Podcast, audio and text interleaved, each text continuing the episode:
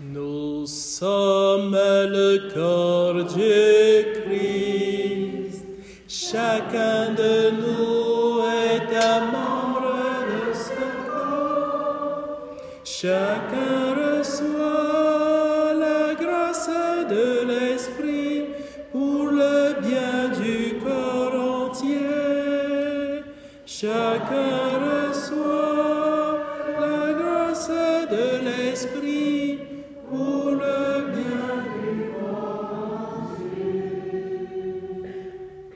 Ce n'est pas seulement pour les prêtres qu'on chante cela le jour de leur ordination. Hein? Il y a des débats qui euh, sont de notre âge. Nous sommes le corps du Christ. Et ce n'est pas les prêtres qui sont à eux seuls le corps du Christ. C'est le peuple des baptisés, le peuple qui a été sauvé de l'eau et du sang qui ont coulé du cœur du Christ, les sacrements dont nous nous nourrissons pour avoir la vie qui vient de Dieu. Mais ces sacrements, cette vie divine a une source beaucoup plus lointaine. Tout cela vient de la parole qui existait avant que le, les mondes ne, ne soient. Et cette parole-là nous vient aussi d'un héritage spirituel. Cet héritage nous a été donné par nos frères aînés dans la foi. Et je voudrais nous parler d'un de ces héritages qu'on appelle les dix paroles de vie, dont certains pensent, à tort, que comme ça vient de l'Ancien Testament, tout ça c'est terminé. Nous sommes sous le régime de la grâce. Tout est pardonné et tout est pardonnable parce que Jésus a donné sa vie, c'est vrai. Et pourtant, ces lois de vie continuent d'être actives et il est bon de se les approprier pour habiter, pour que Dieu puisse habiter dignement les temples que nous sommes. Et c'est de cela que nous parle la première lecture. Comment faire de mon, de, mon intériorité un temple que Dieu habite Le livre de l'Exode nous indique deux voies.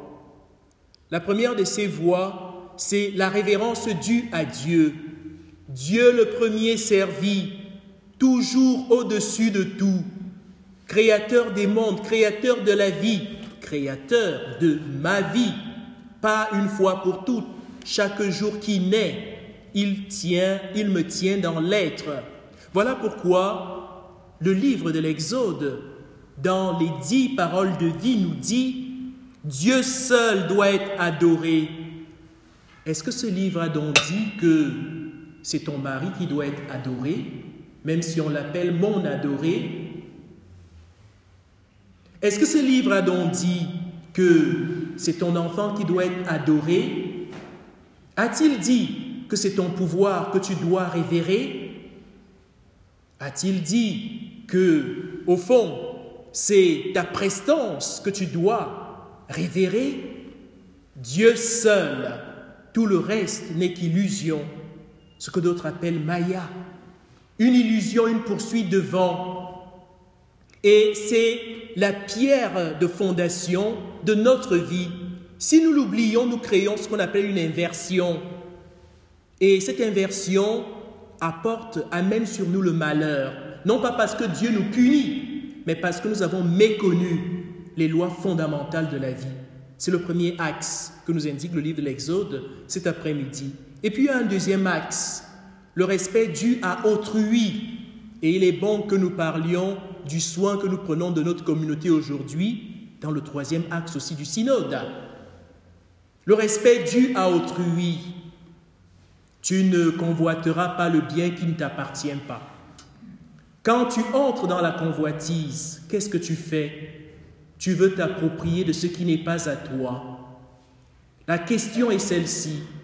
Es-tu déjà devenu ce que tu convoites Pour avoir quelque chose, pour recevoir un don de Dieu, il est d'abord bon que ton intériorité, quelque part, communie à ce, à ce qui te permet d'accéder à ce don. Je vais m'expliquer encore plus. Si tu convoites le don de quelqu'un, travaille d'abord à ressembler à ce don. Nous attirons vers nous ce qui nous ressemble. Si tu es donc jaloux, plein de convoitise, tu fais de ce sanctuaire que Dieu habite par son esprit un repère de brigands. Ton cœur ne peut pas être un, repère de brigands. Comment Dieu peut-il habiter une telle maison? Ainsi donc, les dix paroles de vie continuent d'être actives dans notre vie. Et ne nous en déplaise, il nous faut encore y faire attention, parce que l'attention que nous leur portons nous permet donc de comprendre comment est-ce que nous entrons dans la nouvelle loi.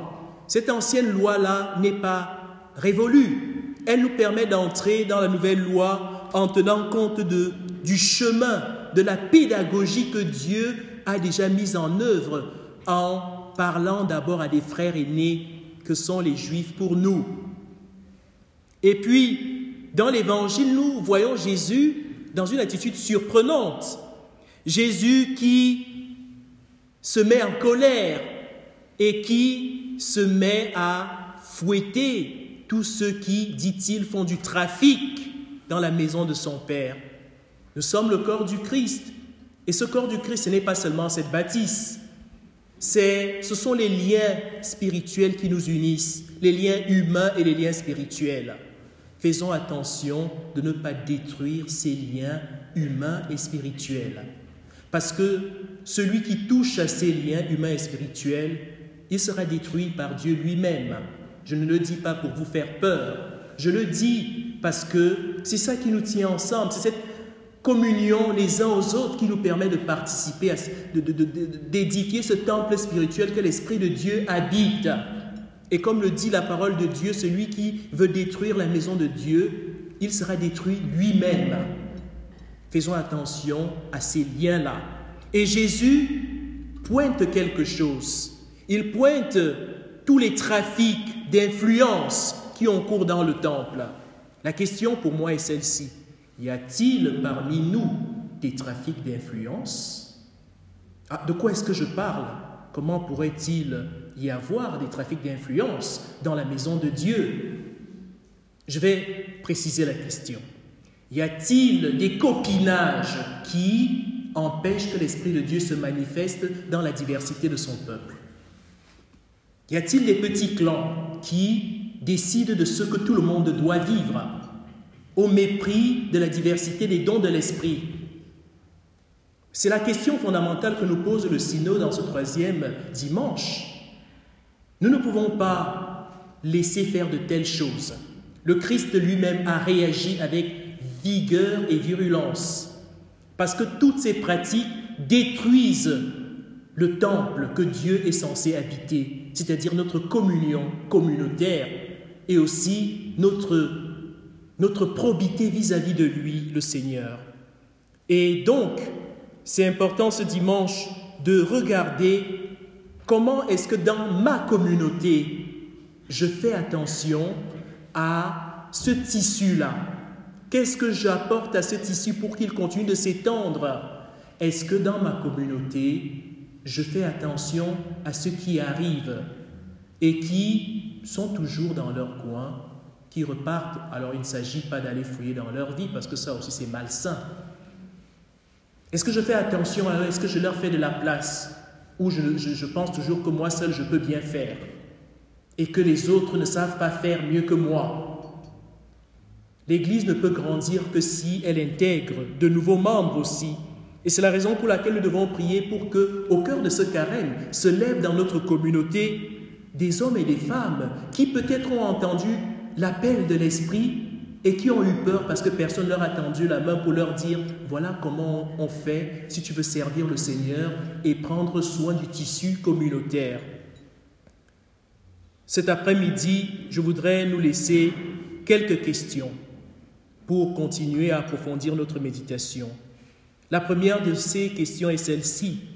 Comment veillons-nous et prenons-nous soin de la qualité de vie, de relations et de témoignages de nos communautés chrétiennes? que ce soit pour grandir en unité avec toutes les différences qui sont les nôtres. Comment faisons-nous pour que nous soyons une communauté de disciples qui témoignent du Christ au cœur de ce monde qui est miné par le clanisme et la division?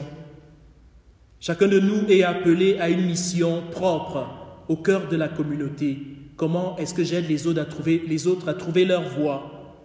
Comment je travaille à ce que nous puissions aussi nous former les uns les autres?